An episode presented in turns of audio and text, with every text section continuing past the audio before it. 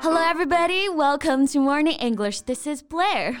Hey guys, this is Lily，欢迎大家收听早安英文。前几天啊，有同学问我说：“老师，这个沐浴露的英文可以怎么 说啊 yeah, that's a very common word in everyday life as we use it on a daily basis, right? But many people don't know how to say that.？” 是的，那其实这种非常日常的东西，有一个很简单的方法可以知道它的英文啊，嗯，就是去看那个沐浴露的 瓶子，上面一般呢都会写英文的。嗯，Hmm, 这个方法很好操作啊。哎，那你看了没有？你家沐浴露瓶子上的英文是什么 Okay, so I checked and it said body care soap. 啊？Body care soap，这里的 soap 就是肥皂的意思。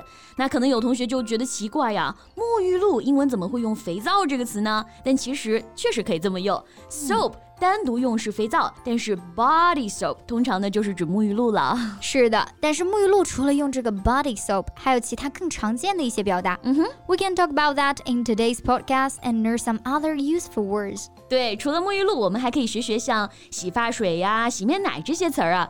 哎，感觉我们今天的节目香喷喷的啊。 It's aromatic and very clean. Okay, so here we go. 那沐浴露啊，除了 body soap，其实更常见的是用的这个表达啊，也很简单，that's body wash。wash 就是洗东西的那个 wash。 Yes, body wash. When you take a shower, you use the body wash. Would you pack the body wash in your package when traveling? Mm, no, a whole bottle of body wash is usually very heavy, and there's free body wash in the hotel. Right.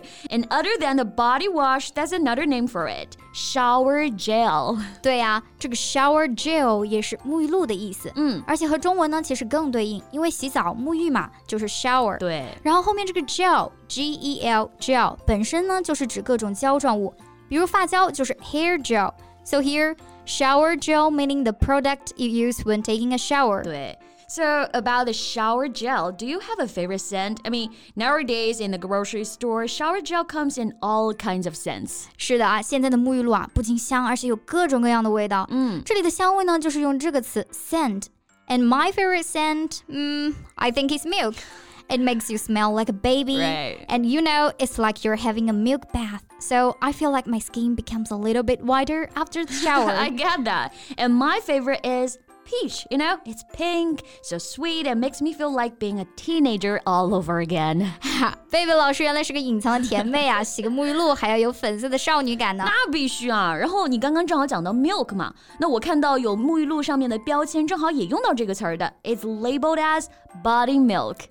Body milk 洗身体的牛奶，确实也是很形象。但是最常见的应该还是刚刚说的 shower gel and body wash。 Right. Okay, now our body is all clean and smooth. Let's turn to our hair.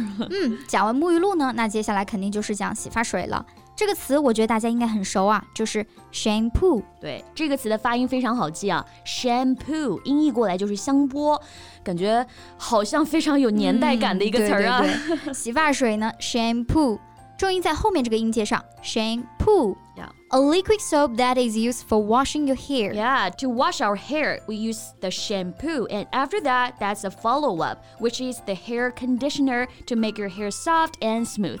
是的，洗头发一般都有两个步骤的啊，先用洗发水 shampoo，然后就是护发素了。这个护发素就不要说成 something to protect your hair，而是用这个词 conditioner。和空调 air conditioner 呢是同一个词，或者前面还可以加一个 hair hair conditioner。 Right. Now I wonder whether men use hair conditioner or not.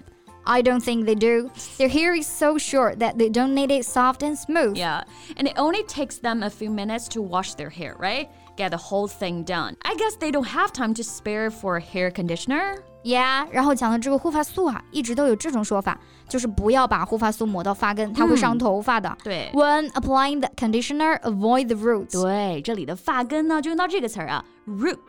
Root 可以表示根部，and you do that to protect your fine hair around the roots. Got it? Now our whole body is clean except one part. that is our face. Mm-hmm. Yeah. 所以接下来我们来看看洗面奶可以怎么说。洗面奶可以表达的英文还是挺多的啊，有几个呢和沐浴露的表达非常像。For example, we can say face wash, facial milk, or cleansing milk. 嗯，也可以用 wash 或者 milk。然后前面主要是这两个词啊、f a c e and facial。facial 就是 face 的形容词，面部的。facial milk、face wash 就是洗面奶的意思。然后这个 cleansing milk Here the key word is cleanse. Yeah, clean 我们都知道啊，那在 clean 这个单词后面加一个 se，它就变成了一个动词了。Cleanse 意思是清洁，然后呢，读音大家也要注意一下，不是 cleans，no，后面呢我们发的是一个 a 的音，cleanse。嗯，所以洗面奶就是 cleansing milk。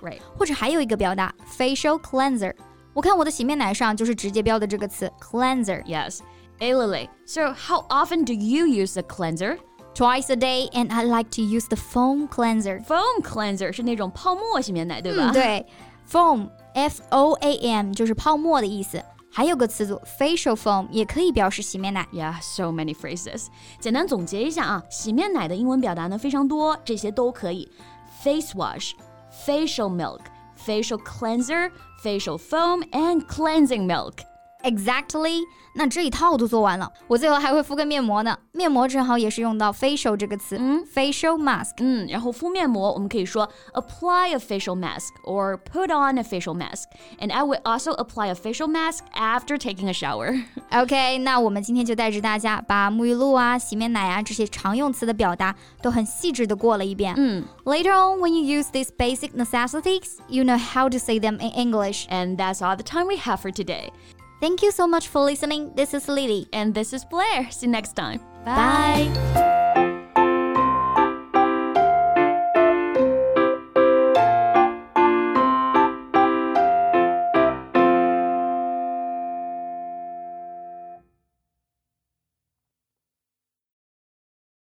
This podcast is from Morning English. 学口语就来早安英文。